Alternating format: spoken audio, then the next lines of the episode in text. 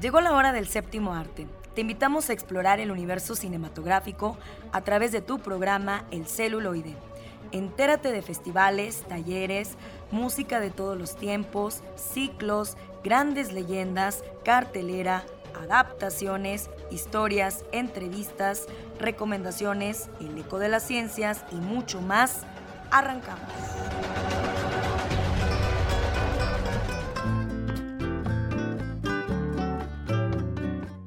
Muy buenas tardes, ya estamos en su programa El celuloide con las pilas bien puestas. Saludamos en los controles a Eduardo Carrillo, que como siempre nos dirige aquí en esta orquesta. y gracias a ustedes que nos siguen a través del 1190 de AM por la cultura y por el arte, Radio Universidad. Continuaremos en entrevista precisamente recordando al maestro Jorge Nieto Flores en la voz de su hermano Adán Nieto Flores y eh, pues cerraremos con el tema Como un águila, que fue el último que grabó el maestro Jorge Nieto al lado de su hermano Adán Nieto. Tendremos nuestro lado ñoño, The Batman de Michael Yashino de este año. Ya estará el análisis con Oscar Ramírez y también con Carlitos Buendía si se quedaron con ganas. Drag Me to Hell del año 2009, dirigida por Sam Raimi. Nos vamos con algo de terror no se pueden perder la recomendación de Cinema Cuarentena. Y Época de Oro ya está aquí también con nuestro querido Alex Jara para recordar a las grandes figuras de nuestro cine nacional. Arrancamos. Homenajemos al cine de ayer. Época de Oro. Vamos a ver, muchacho.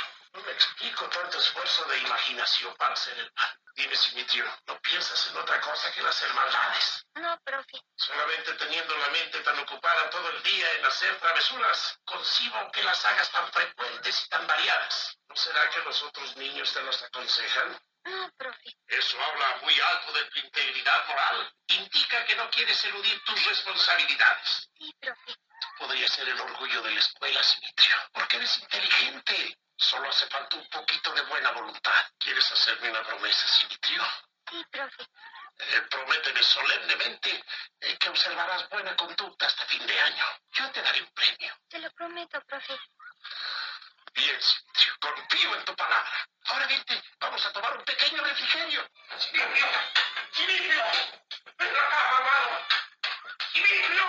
La voz de José Elías Moreno en el papel del maestro Cipriano de la película Simitrio, nos da la bienvenida a esta emisión para recordar la trayectoria del director potosino Emilio Gómez Muriel. ¿Qué tal amigos radioescuchas? Excelente sábado de cine para todos ustedes. Director, productor, editor y escritor de cine. Emilio Gómez Muriel nació el 22 de mayo de 1910 en San Luis Potosí y falleció el 25 de enero de 1985 en la Ciudad de México. Estudió en la Facultad de Filosofía y Letras de la Universidad Nacional Autónoma de México. Un viaje que realizó a los Estados Unidos lo llevó de lleno al ámbito cinematográfico. En alguna ocasión declaró, me tocó la transición en Hollywood del cine silencioso al sonoro.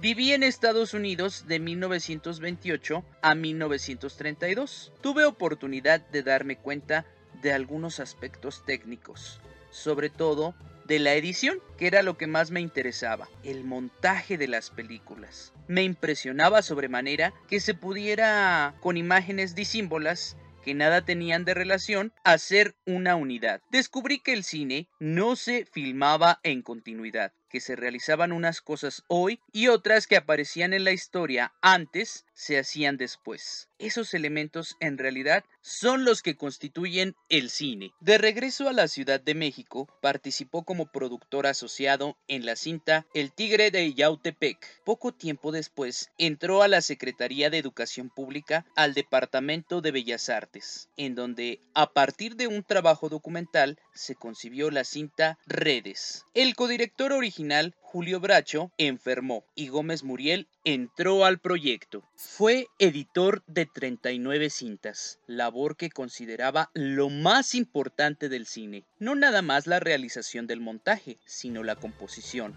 la planeación, que consideraba lo básico. Él decía, creo que la unión de trozos de película es la expresión del cine. Me apasionó mucho. El editor comienza su labor habitualmente viendo las escenas filmadas al día anterior en compañía del director. Se prepara el material con anticipación de un día para otro. Es decir, seleccionar las tomas, numerarlas, sincronizarlas. Entonces, con ese material se procede a armar la cinta, lo cual ofrece muchas perspectivas. No es cosa de que se corta así y ya está bien, sino que siempre hay una yuxtaposición de una escena con otra, que conviene encontrar el momento de ajuste y de ese modo se va trabajando hasta editar de una manera total.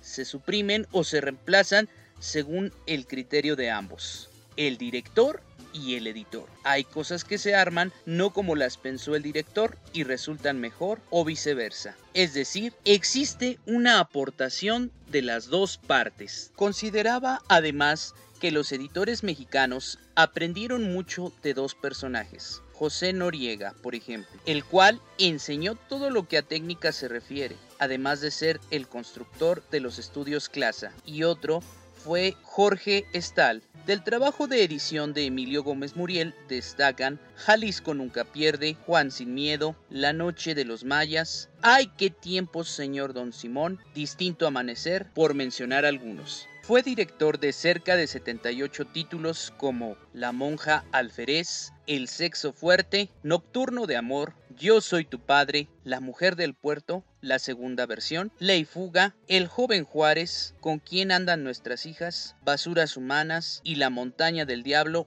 entre otras. Produjo aproximadamente 59 películas, a partir de 1955, la mayoría dirigidas por él. De la trascendencia del trabajo del director, opinaba que el director debe conocer la vida, debe tener una gran capacidad de observación. Además, es necesario que tenga conocimientos técnicos y saber cuáles son los valores del cine, lo que requiere, qué es lo que va a contar. Debe poseer capacidad de mando indiscutiblemente. Se habla de director-autor. En realidad, él siempre, él siempre es autor, ya que va creando, interpretando lo que ha puesto el escritor en el libreto. Esto lo sintetiza John Ford en una definición. El director debe ser un escritor en potencia y el escritor un director en potencia. Es excepcional el caso en que se unan las dos aptitudes en una sola persona. Gómez Muriel fue autor de aproximadamente 37 guiones. He escrito, pero no mucho. He hecho algunos argumentos y trabajado en varias adaptaciones.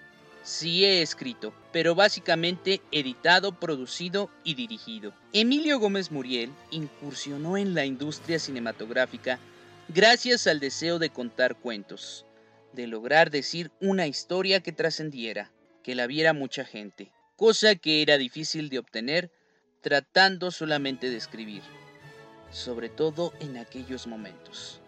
Además de que también consideraba que su preparación como escritor no había sido muy eficiente. Le apasionaba hacerlo, pero más a través del cine. Yo soy Alex Jara.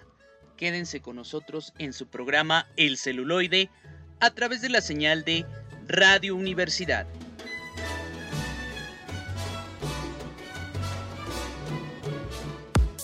Llegó el momento de recibir a nuestros invitados. Escucha la entrevista.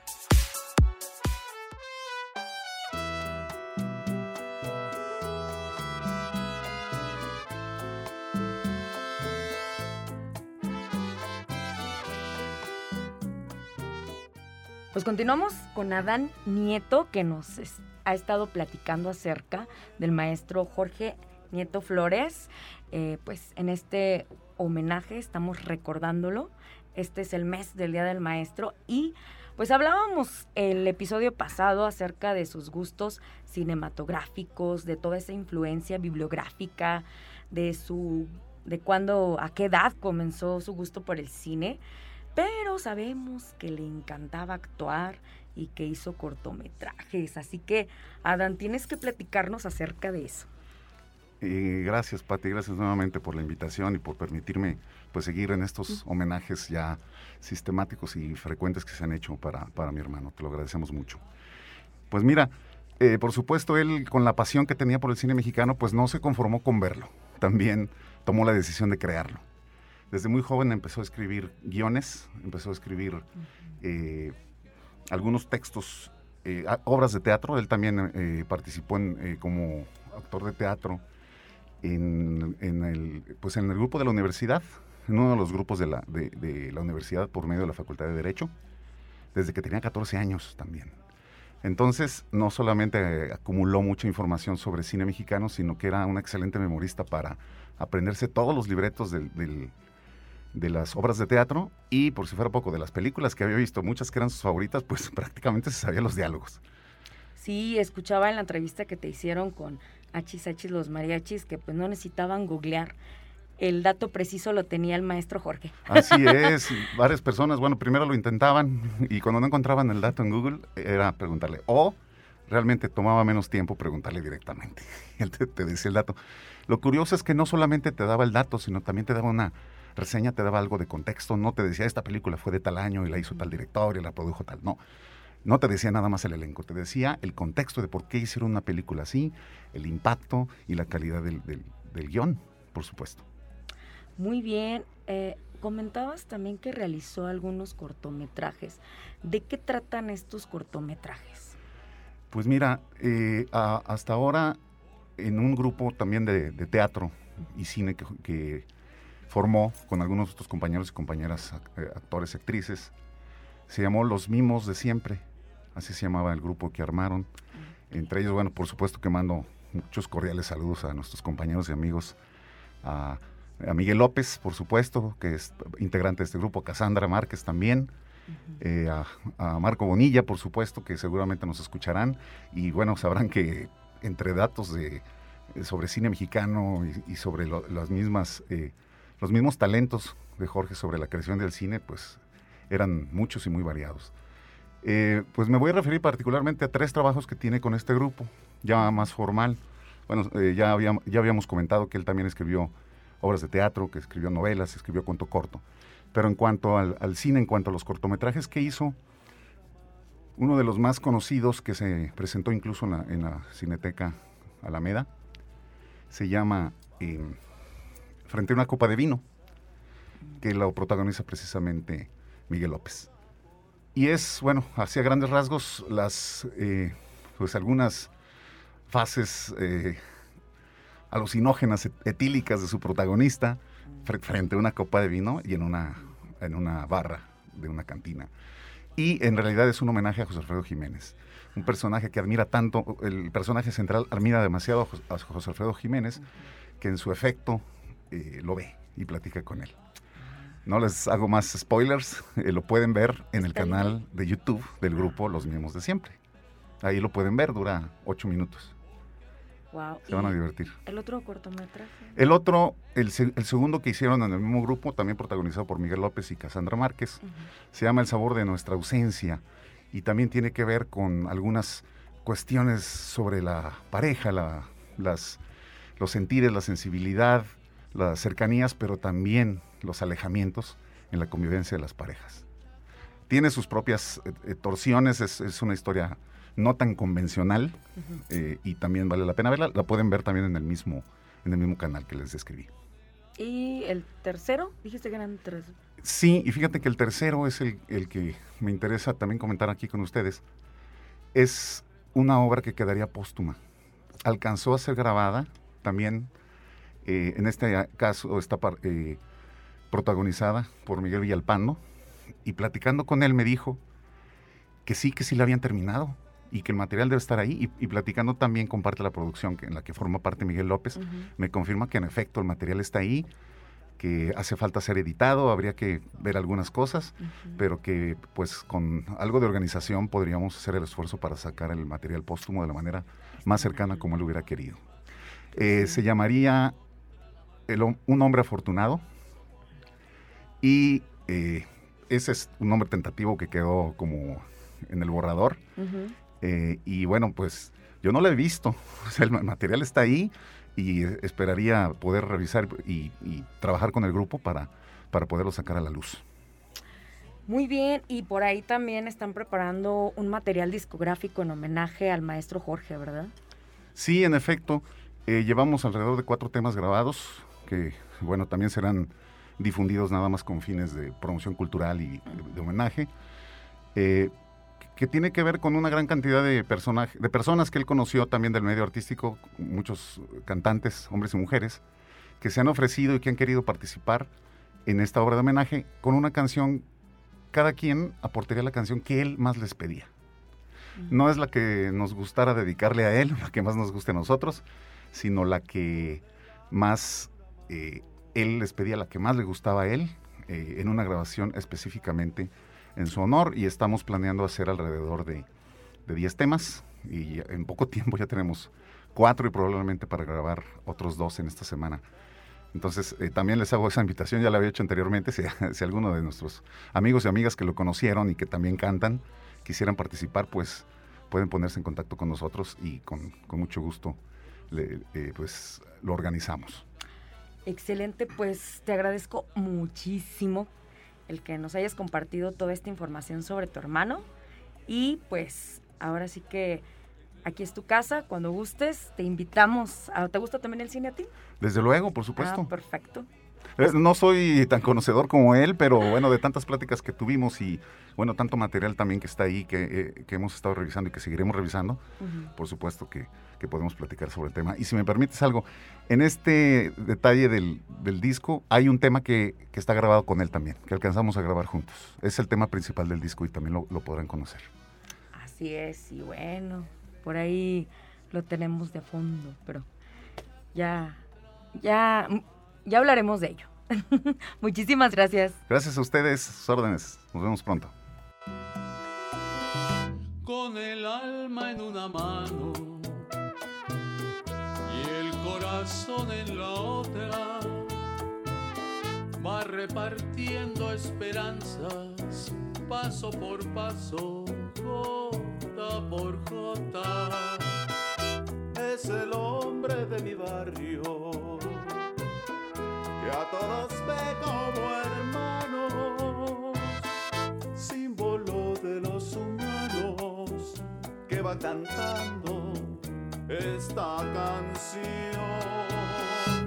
Soy el alma de mi pueblo lleno de sinceridad, entre lágrimas y risas lucha contra la maldad.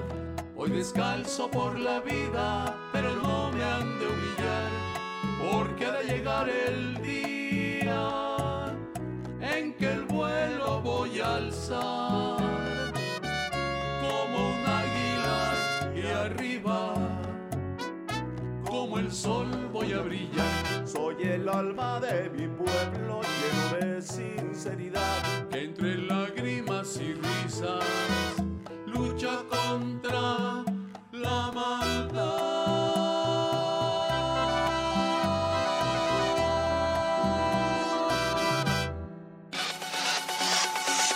Y llegó el momento de las recomendaciones. ¿Qué hacer en este fin de semana?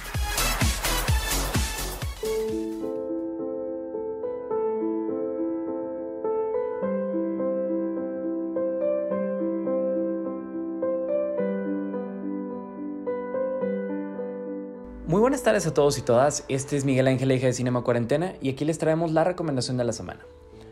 Um, como cada programa estamos acostumbrados a hacerlo, les recordamos que nos encontramos participando dentro del reto Cinema Cuarentena, el cual consta de una lista de 52 categorías, una para cada semana del año, en donde iremos recomendando diferentes, eh, diferentes categorías como directores de cine, países en específico, a movimientos fílmicos, etcétera, para que no solamente las recomendaciones nunca se terminen, sino también para aprender un poquito más sobre la historia del cine. Dicho esto, vamos con la recomendación de la semana, eh, la cual toca de una categoría bastante particular eh, que tiene que ver con premios en específico. Ya en este espacio hemos hablado de las ganadoras del Oscar a Mejor Película, Mejor Película Extranjera, ganadoras a Palma de Oro, pero por esta ocasión nos vamos a ir con, eh, con el premio nacional más importante, en, la actualidad, el cual es el premio Ariel. Por lo tanto, vamos a recomendar una película que haya sido ganadora reciente del Ariel y vamos a hablar de Ya no estoy aquí. Una película del año 2019, eh, producida aquí en México y dirigida por Fernando Frías. la película dura con una duración de. Eh, cuenta con una duración, discúlpenme, de casi dos horas. Eh, es de una hora con 46 minutos. Y como estamos acostumbrados a hacerlo durante esta sección, eh, leeremos brevemente el argumento tal y como aparece en Google y después pasaremos a platicar sobre por qué vale la pena verla. Después de un malentendido con un cártel local, el joven Ulises se ve obligado a emigrar, dejando atrás a su familia, sus amigos y las fiestas que ama. Esta es la reseña tal y como aparece en Google, ahora sí pasaremos a platicar sobre por qué vale la pena invertir casi dos horas de nuestro tiempo viendo esta película. Si bien hemos hablado bastante en este espacio sobre cine mexicano contemporáneo, traemos una noticia para ustedes. No dejaremos de hacerlo. En medio de la polémica nacional sobre la importancia que se le da en los cines locales a los grandes blockbusters como Spider-Man o Uncharted, e, es ahora más que nunca necesario hablar y difundir sobre nuestros y nuestras realizadoras locales. Y, y ya ni siquiera por motivos nacionalistas, para nada sino que incluso dejando de lado la cuestión de la muy necesaria protección de nuestros mercados locales, eh, para que se siga haciendo buen cine local, eh, desde hace ya un buen tiempo, cada año sale una cantidad bastante considerable de muy buenas películas nacionales y el día de hoy recomendaremos Ya no estoy aquí de Fernando Frías. Nos encontramos con Ulises, un chico de apenas 17 años que habita en un barrio conflictivo en la ciudad de Monterrey. Sus días los pasa escuchando cumbias rodeado de su banda llamada Los Tercos, quienes son respetados en las calles por ser parte de otra banda más grande. Así, Ulises disfruta mucho su vida junto a sus amigos, a quienes los une la cultura, la, cultura urbana Colombia, con K, eh, caracterizada por su, modo tan particular de, de vestir y de bailar. Cuando todo esto parecía ir mejor que nunca, una banda de narcotraficantes llega al barrio para intentar controlarlo. Y llegando hasta, sus últimas, hasta las últimas consecuencias por lograrlo, ¿no? Y en medio de este contexto, un día Ulises iba en camino a ver a sus aliados, una pandilla llamada Los Pelones, y cuando este menos se lo espera, una camioneta pasa disparando, dejando una masacre completa en el lugar.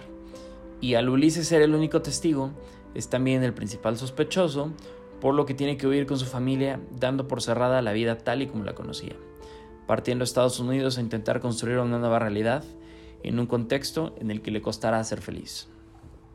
De esta manera, ya no estoy aquí refleja la realidad de muchos mexicanos que por alguna u otra razón se ven obligados a huir del país hacia el norte, en donde pierden, pierden ese sentido de pertenencia que habían construido alrededor de los años con los suyos.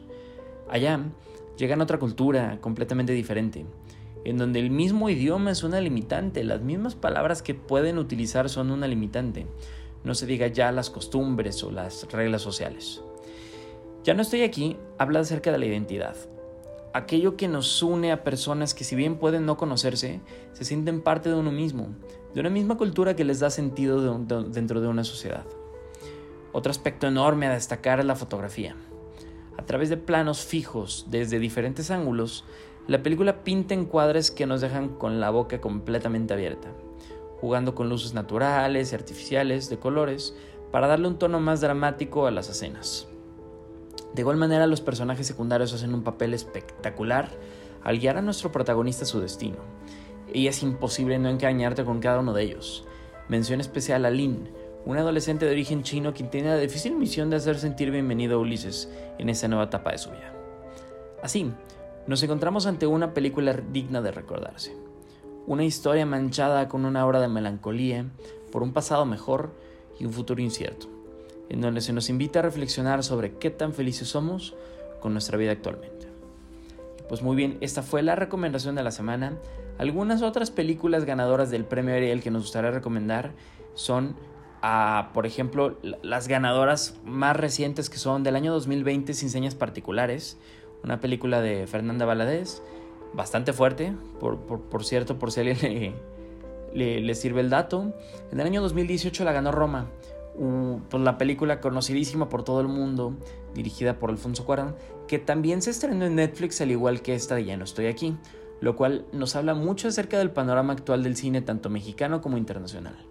Ah, tenemos también Sueño en otro idioma, dirigida por Ernesto Contreras. Ah, yéndonos un poquito más para atrás, nos encontramos con dos de nuestras películas favoritas del cine nacional, que son Güeros, la película dirigida por Alonso Ruiz Palacios, que no nos, no nos cansamos de recomendar, y La Jaula de Oro, una película de 2013 dirigida por Diego Quemada 10. Bastante, bastante, bastante fuerte, ¿no? Eh, mención especial también queremos decir, en el año 2011, el, premio se le llevó una película llamada Pastorela, una película que si ya la vieron, se reirán al saber que ganó este premio porque es una comedia que intenta ser mala, ¿no? Una de estas comedias que intentan ah, pues dar risa con, con un toque bastante absurdo. Eh, pero es súper, súper, súper divertida, aunque no sea la mejor película del mundo.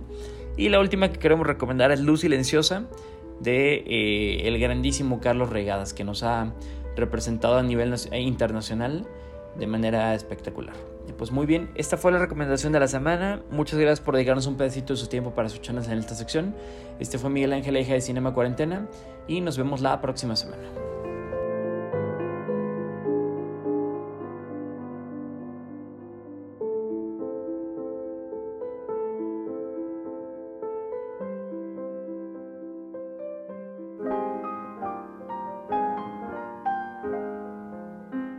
Bienvenidos a la sección de ficción, cómics y otras rolas, donde ahondaremos en elementos de la cultura nerd.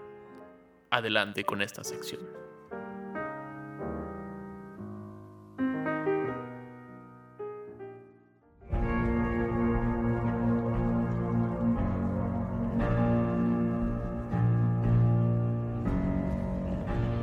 Hola a todos, bienvenidos al lado ñoño del celuloide. Me acompaña Carlos Buendía, Lalo Carrillo en los controles. Yo soy Oscar Ramírez y hoy vamos a platicar con ustedes sobre la nueva película de la rata alada. Así es, esta película de Batman, la que salió. El Batman, que se conoce en español como El Venganzas. qué horrible. ¿Yo qué? Ellos que como extrañamente lo nombran así en la película. El Venganza. Esta película que se estrenó en este año, en, marzo del 2022. 22. Ya estamos en 2022. Seguimos en el 2022. ¿Cómo pasa el tiempo? Tanto como esa película de tres horas. es que la acabo de terminar de ver. Empecé en el 2021. Hay una sobre...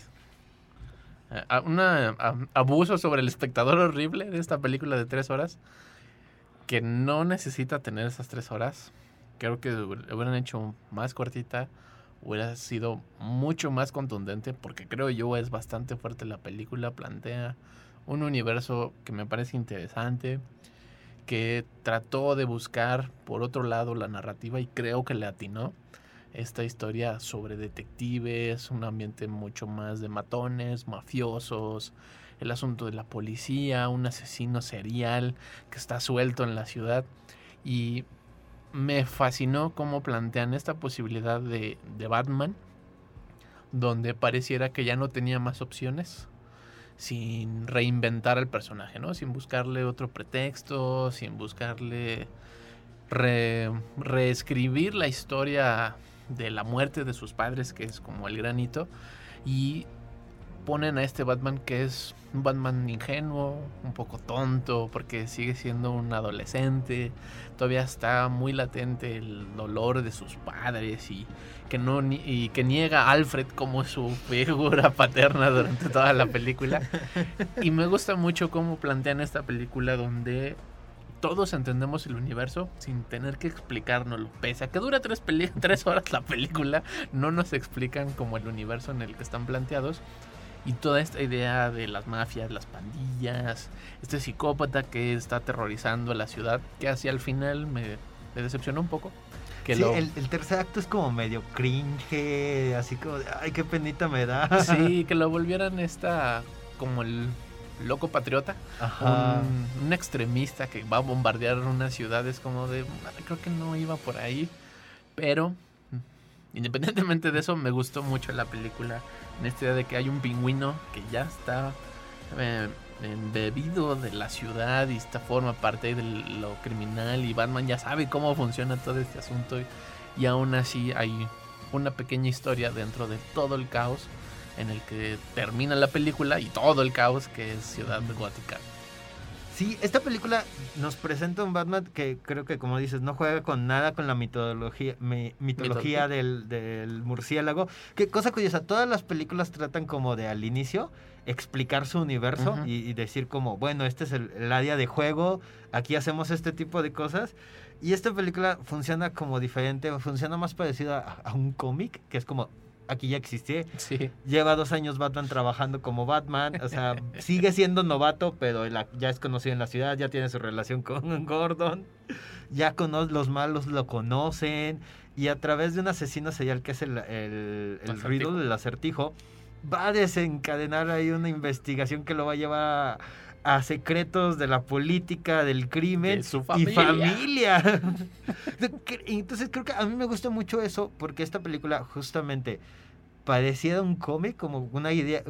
Todas las películas de Batman son muy. Bueno, todas las cómics de Batman son algo genéricos porque es como un villano estrafalario aterroriza, al aterroriza la ciudad y mientras Batman va descubriendo o investigando estos casos especiales y únicos, va descubriendo historias sobre sí mismo, sobre la ciudad o sobre la gente que lo rodea, que son como más mundanas, pero son justamente lo que le da un poquito más de guía moral a él y descubre que no todos son buenos, no todos son malos. Y al final va como a acordarse de, ah, sí, había un villano, ¿no? Ahora que me Y acuerdo. ter- terminar en una cosa como espectacular que siempre son explosiones, inundaciones. En este caso lo tiene todo. Las dos. Las explota dos y se inunda. inunda y hay unas balaceras. Que justamente es, es, es algo que decimos como... Como que parecía que no encaja en esta película de detectives que inicia como más a la de Sí, Seven. esto último se vuelve como demasiado espectacular para el propio estilo de la película. Que, que sí, ya al final es como, pues igual ya estaba cansado de la película y es como de, ah, vaya. Sí, se vuelve como más una película genérica de superhéroes, en donde hay una cosa sobrenatural, este, en este caso un desastre natural provocado por el hombre que él tiene que rescatar a la gente. Porque él se descubre como la figura que tal vez va a salvar a esa ciudad horrible que Gatúbela le hace in- insistencia de no van a cambiar Vámonos de aquí antes Sí. de que todo... antes de que te consuman, vámonos. Ajá. No. En esta escena muy a la rápido y furioso, donde se, Se van por Ay, no, caminos esa- separados. esa- odié esa parte A mí me dio mucha risa porque se me hizo muy ridícula. Entiendo, el- Ajá, o sea, entiendo por qué está se- ahí. Se me hizo ridícula. pero y es como, cuando ya llevas tres horas ahí sentado, es como de ya, ¿no? O sea, córtala y vámonos. Y además de tres horas donde cuando los personajes están interactuando son como muy fuertes las narrativas, ¿no? O sea, muy dramáticas.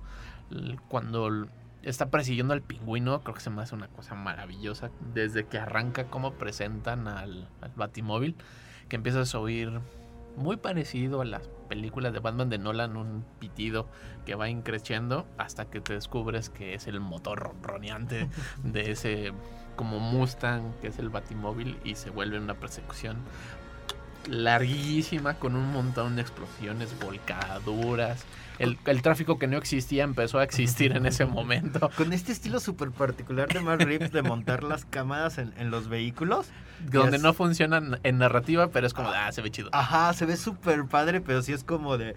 Es incómodo verlo todo a través de retrovisores y reflejos y pequeños huequitos en las ventanas. A mí me gustó mucho ciertas partes de eso.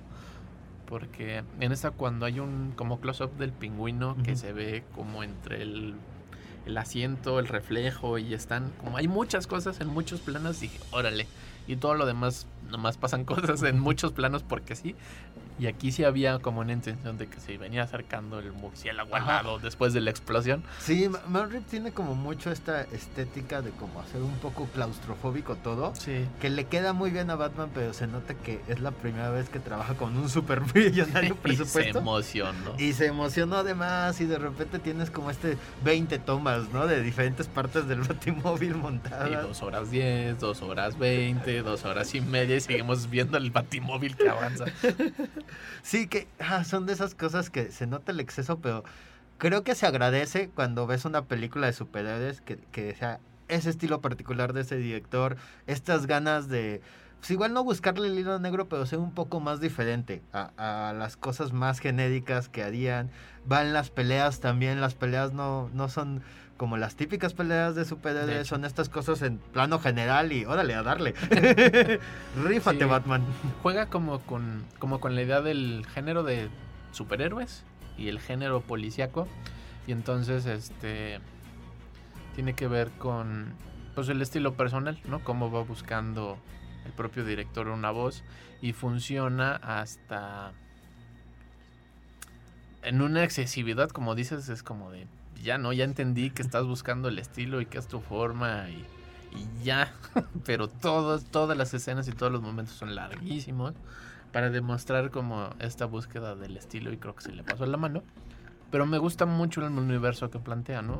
Esta idea de que siempre ha sido bastante fuerte en los cómics de Batman, que los, los villanos extrafalarios son personajes que existen dentro como también de la locura de la creación del mismo Batman, pero el mal está en las pandillas, los mafiosos y hay una, una maldad latente que constantemente está pese a, los extrafalarios este, villanos que existen. Sí, sí, o sea, que es como de. Siempre se ha planteado como Gotham, como este lugar maldito, pero que tiene así como de pues, sus pandillas, sus criminales de corrientes, y luego es como el punto en donde ya es demasiado, es cuando aparece Batman y, su galería de villanos que están interconectados, que aquí vuelven a ser como esta relación de.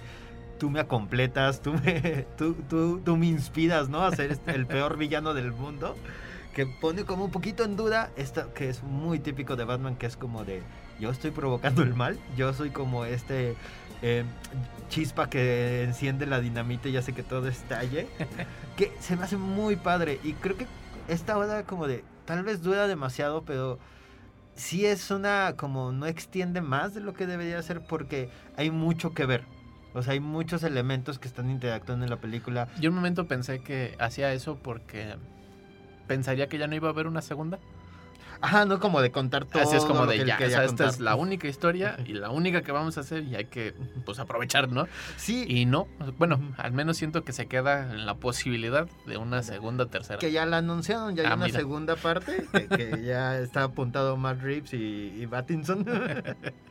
que justamente creo que aquí lo, lo- lo padre es que el guion sí puede funcionar con estos eh, multitud de personajes, porque normalmente en las demás películas es como de el típico... eh, que hacen comentarios los fans de demasiados villanos siempre trae una mala película, que ocurrió en Spider-Man 3, en Spider-Man 2, en Amazing Spider-Man 2, que aquí funcionan bien porque cada personaje tiene una importancia dentro de la historia. Es algo, alguien que está ahí para moverla, alguien que interactúa y alguien real, ¿no? O sea, como... Sí, de- porque además el villano de la película sigue siendo uno. No, a diferencia de las otras películas que dices, todos los villanos están buscando como este, eh, entrometerse, y cambiar el- Ajá. el- la dinámica hacia su favor y entonces entorpece la narrativa y aquí no, aquí existen en este universo y son parte del universo y a veces tengo que ir a hablar contigo como ocurre con el pingüino que me parece maravilloso pero el único villano es el, es el acertijo en esta locura muy particular y con una estética muy este del Zodiac. muy, como muy de zodiaco, muy de asesino serial, el asesino enmascarado. Y entonces una psique del personaje muy padre que al final creo que se rompe un poco hasta que vuelve a tener estas conversaciones de es que tú y yo somos iguales. Y tú y yo este, también somos huérfanos abandonados, pero yo soy más huérfano que Sí, tú. ahí le quedó de ver el guion a, a Paul Dano, que hace un excelente Sí. trabajo. Cuando lo ves en cámara es como de, está padre Paul Dano.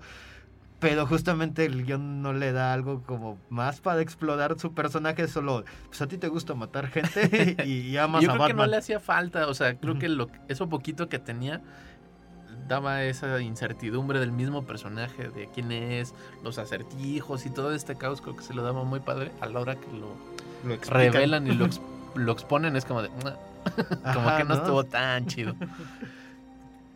Pero Creo que es una gran película, una historia de detectives, un asesinato, una búsqueda personal de odio, celos y poder que pueden ver en The Batman. Si ustedes ya la vieron, coméntenos en nuestra página. Estamos como El Celuloide. Ahí pueden encontrar todas nuestras noticias y también nos pueden buscar en Spotify para escuchar este y otros episodios. Hasta continuamos con más aquí en El Celuloide a través del 1190 del AM.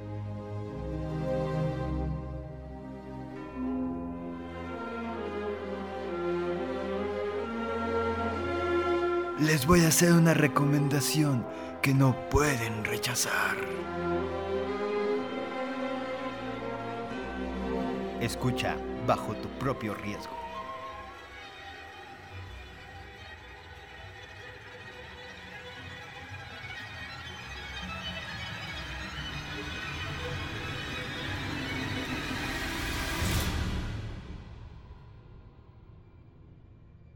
Hola amigos y amigas del celuloide, soy Carlos Ben, ya se encuentra conmigo Oscar ¿Qué Ramírez. onda?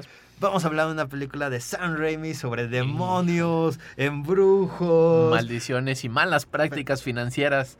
Y no es Stranger, es Doctor Strange. es Drag Me to Hell, porque todavía no vamos al cine a ver esa de Marvel. Todavía no. Hasta que esté en Disney Plus. Ojalá si la Ojalá. pongan. Pero mientras pueden ver Arrástrame al infierno en Netflix. Está todavía en la plataforma. Está todavía en la plataforma mientras grabamos esto. Una película rara, peculiar, con, con los toques más burlones que jamás he visto en una película que intenta ser de miedo, porque no creo que sea de miedo Más que o de Evil Dead. terror, más que Evil Dead que sí. Pero ahí sí creo yo está justificada esta ridiculez. Acá es se vuelve creo que extrema el- esta, esta chica que hace una mala práctica en su trabajo y en vez de ser buena persona con los adultos mayores decide que mm, castigarle su casa, quitarle todas sus pertenencias.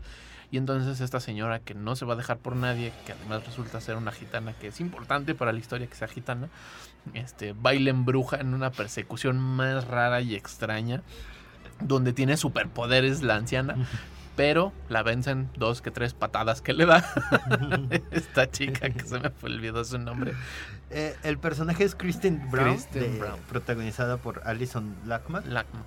En donde ella es esta eh, pequeña chica que está en Los Ángeles intentando salir Ganándose la adelante. vida.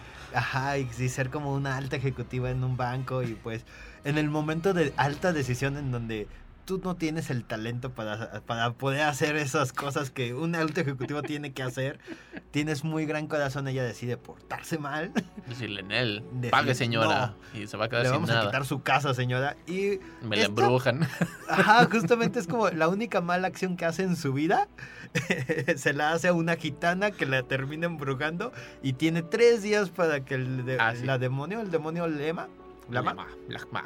Lama, este, no se la lleva al infierno. O sea, así es, esta es la peli, no hay más. porque de pronto todos empiezan a saber, menos ella.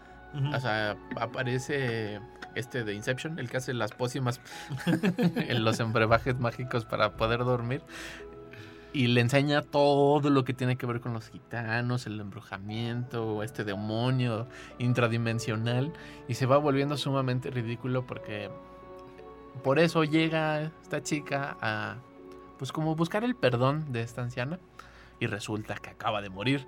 Y este, tropieza, cae sobre el feltro, el, el cadáver expuesto cae sobre ella, la vomita, le vuelve como a embrujar sobre lo que ya estaba embrujada, porque además ya se le había estado apareciendo en múltiples ocasiones, donde le brotan los ojos, le mete la mano hasta la garganta, aparecen cabras porque sí, y, y con la, toda la tranquilidad del mundo, este individuo que la guía hacia el mundo de lo, de lo gitano, le dice tenemos que ir con Madame no sé qué gorros, porque no me acuerdo el nombre, que resulta, que resulta ser una linda mexicana eh, disfrazada de super gitana hindú, árabe, no sé, muy raro. En una sesión espiritista más rara, donde empieza a aparecer una cabra y sabes que va acabar mal. Pero no, Es, es una cabra maldita. O sea, es, es una cabra que habla y, y habla muy feo. O sea, sí te asusta. Sí, dices, ¿qué estoy viendo? sí, porque si ya llegaste a ese punto, ya, es, ya vas a acabar de ver la película. Porque todo lo demás, los efectos y la forma en la que ocurre, es, creo yo, es muy, muy, muy ridículo. Pero cuando ya la cabra habla, se vuelve maldita, está poseída. Un poseído y baila. cachetea a la gente. es como de, no, ya. Es- es- Esto no puedo ser más ridículo. Eh, eh, Y eso creo que esa es la belleza de esta peli. O sea, es una historia súper sencilla. Una mujer es embrujada y tiene que resolverlo todo en tres días. Y San Raimi como que no se preocupa en lo más mínimo de ser algo solemne o tomárselo en serio. Él sabe como de la ridiculez que él y su hermano escribieron. y entonces el, el- lo divertido está en que es un pretexto para desplegar los mejores trucos de cámara que tiene San Raimi, de zooms, cortes, dolly. no, sí, no, sí no, fue así como el jardín de práctica. Ajá. Porque sí hay una exageración en los montajes que no corresponden como al género. O sea, no quiere decir que esté mal, pero sí es como de, no, espérate, esto como que no va aquí. y luego de pronto aparece un pañuelo que está embrujado, pero lo quitan con el limpiador del carro, pero luego se mete por el aire acondicionado y le tapa los ojos y casi choca. Entonces es como... es como- Cuando se pelea con el cadáver de Ah, la sí, tumba. porque además va y, y rompe una Profana tumba. una profana tumba. una tumba es la palabra y empieza a pelear con el cadáver tieso que se defiende porque además la vuelve como a intentar matar otra Y vez jalarle el pelo, ¿no? Algo tenía con su pelo esa gitana. que además la chica es, es- es como muy torpe Sí, pero es, no es, justamente esta, esta pareja, porque también eh, Justin ah, bueno, Long es porque su novio. está buscando el amor que él se ve muy triste porque le quiere dar el anillo y nunca llega a las citas y está fracasando en su vida mientras se pelea con esta cabra que habla. Sí, porque es la persona más torpe, más insegura, más buena onda del mundo. En las situaciones más ridículas, más horribles, más, más malditas, literalmente, Ah, literal. más malditas. Entonces, es, este juego en donde to- todos los elementos están puestos para que Sam Raimi se divierta, se burle de sus personajes, los ponga en las situaciones más ridículas. Si usted recuerda como, como Spider-Man 2, la escena donde Doctor Octopus Ah. a- a- despierta y entonces en algún punto dices, ay, esto es como muy exagerado, ¿no? Hasta para, para como homenaje a Sí. las películas de terror. que empieza a dar miedito y Y de repente es como muy ridículo cuando se empiezan como a pelear. Es esto durante 90 minutos. Y, y creo que eso está genial. pelea con un cadáver y el cadáver le gana. El cadáver no hace nada porque tampoco tiene sobrepoderes, porque la va embrujando durante el trayecto, pero cuando físicamente se enfrenta al cadáver, el cadáver le gana. Hay, hay un personaje que está... Ya lo, ya lo dije, pero es necesario repetirlo, que cuando lo posee un demonio, se pone a bailar flotando. Como... Sí, porque cuando llegan con Como- la quien ha sobrevivido al Agnia, este demonio que, el- que la está atormentando, le, le dice, el asunto va a estar así. Vamos a tener esta sesión, vamos a invocar a los poderes malignos, tú vas a abrir la puerta que no debes de abrir, y le darás el pase a todas las personas que no deben de pasar, y la otra, sí, sí, está bien. Sí, yo creo. Y cuando pase, vas a hacer que su mano toque la cabra, y cuando el espíritu pase a la cabra, matamos a la cabra y el solucionado. Y obviamente salió mal. Obviamente todo salió mal. No, no, no. hay- hay- Salvo que si tocan a la cabra. Y la cabra habla. extraña, se zafa y empieza a hablar. Y atacar a todos porque Y es una cabra poseída. Es genial. O sea, escuchen lo que estoy diciendo, imagínenselo. Y lo que se acaban de imaginar no es ni la mitad de divertido que No, es eso la es como lo más. eh, Lo que tiene más movimiento en la cámara y corta, Sí. como lo más elaborado. Pero sí, hay un montón de cosas brutalmente ridículas. Hay, hay una parte en donde cae un yunque. Ah, O eso sea, es lo que al, te a estilo de los Looney Tunes, hay un yunque colgado y en algún punto le cae arriba. la cabeza la endemoniación que está este, atacando y les se le brotan los ojos, ¿no? Salen volando los ojos y uno de los ojos cae dentro de la boca de esta chica que casi se ahoga, pero como era parte de la alucinación se salva. Pero sí, todo se va volviendo sumamente tonto y ridículo hasta que le dan la única opción que es trágica. Ajá, ¿no? Porque no, además, bueno, que- le que- embruja a ella a partir de un botón. ¿no? Ese es el y, único y la, truco. el- el- la- toda la peli se trata de como ella tratando de ser mala. Sí, y cosas que su propia naturaleza no, no le permiten, ¿no? porque ella Y- es una niña buena. Ajá, y cuando trata de hacer las cosas mal, pues le salen mal. Y peor. y peor, y, y va complicando sus cosas, ¿no? Entonces, ese, el, la última decisión que ella va a tomar es entregarle este botón a alguien Regalárselo a alguien y para saber que, lo va a maldecir. Para que el y demonio pasarle se, la, le pase. Como sí, tipo It Follows. O sea, ya la última parte de la el embrujo a alguien Ajá, se, se vuelve como It Follows.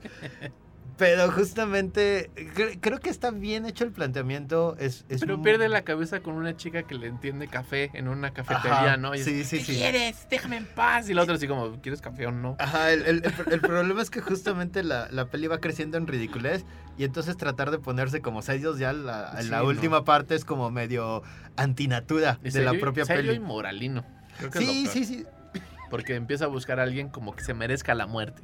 Entonces, afortunadamente en la cafetería hay alguien que se está portando mal con una chica, hay una persona que aparentemente está cerca de morir, hay alguien que le debía un favor, la chica esta que la está atendiendo mal, que le dice, sigues tratándome así, te voy a dar la última propina. Y es como de, ya relájate. Sí, y, y se ve como que ahí ya, ya quieren como cerrar la historia, porque por ejemplo hay una sutileza al inicio de la peli cuando ella va caminando y sabe como tiene que tomar la decisión entre el puesto nuevo y ser Ah, bueno, sí, mala persona con la gitana que la está atendiendo. porque es la única forma Y es una cosa subir. bien sutil y bien bonita en donde solo ella tiene que ver el escritorio vacío del puesto que quiere y luego voltear a ver a la está.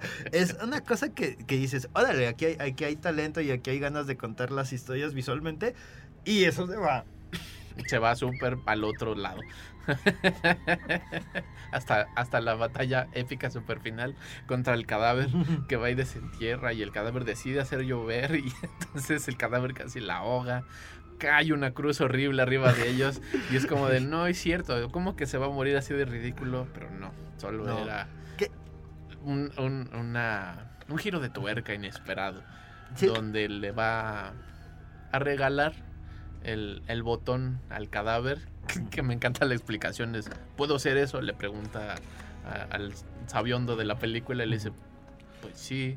Y sí, es como, Como de, de, "Se- ¿por qué no lo hicimos desde legal, el ¿no?" principio? Sí, exactamente como, pues sí, hay una laguna, hay una laguna de cómo funciona la magia, vamos a aprovechar ese hueco ahí y va y le entierra en la boca ese botón regalándoselo horriblemente. Hasta que se dan cuenta que se había equivocado de sobre por alguna extraña posición ahí con pelea pleito con su ¿Novio? prometido novio. ¿Novio? Ahí está medio raro porque Ajá. es importante esa pelea donde se traspapela el botón donde estaba metido en un sobre hasta que descubren que el, el botón estaba en Sí. el sobre equivocado. Es una película muy simple, muy ridícula, muy genial, muy divertida. Tienes que estar en el mood. Yo sí, a mí, Sí. yo sí iba con la idea de que era de terror y sí me decepcioné horrible. Ah, no, no, no, sí Yo tienen que ir en la como, trampa. como en una simpleza, como más un Looney Tunes sangriento, Sí. algo así, y se la van a pasar genial. Drag Me to Hell, dirigida por Sam Raimi, ahí este, la en pueden ver. Netflix todavía. Está la pueden todavía encontrar. en, en Netflix. Y puedes comentarnos si ya la viste, que ya es más terror, que ya es más ridiculez, ¿Qué le dirías a la cabra? que ¿Qué dirías a la cabra? ¿A quién le regalarías el botón? Escríbenos, estamos en Facebook como El Celuloide, ahí escuchamos, leemos todos tus mensajes y tú nos puedes escuchar este y otros episodios que hemos grabado. Nos encuentran como El Celuloide Radio Universidad en Spotify, ahí se estarán subiendo todos nuestros episodios y ya saben, todos los sábados a las 3 de la tarde pueden escucharnos por el 1190 de AM. Hasta luego. Hasta luego, bye.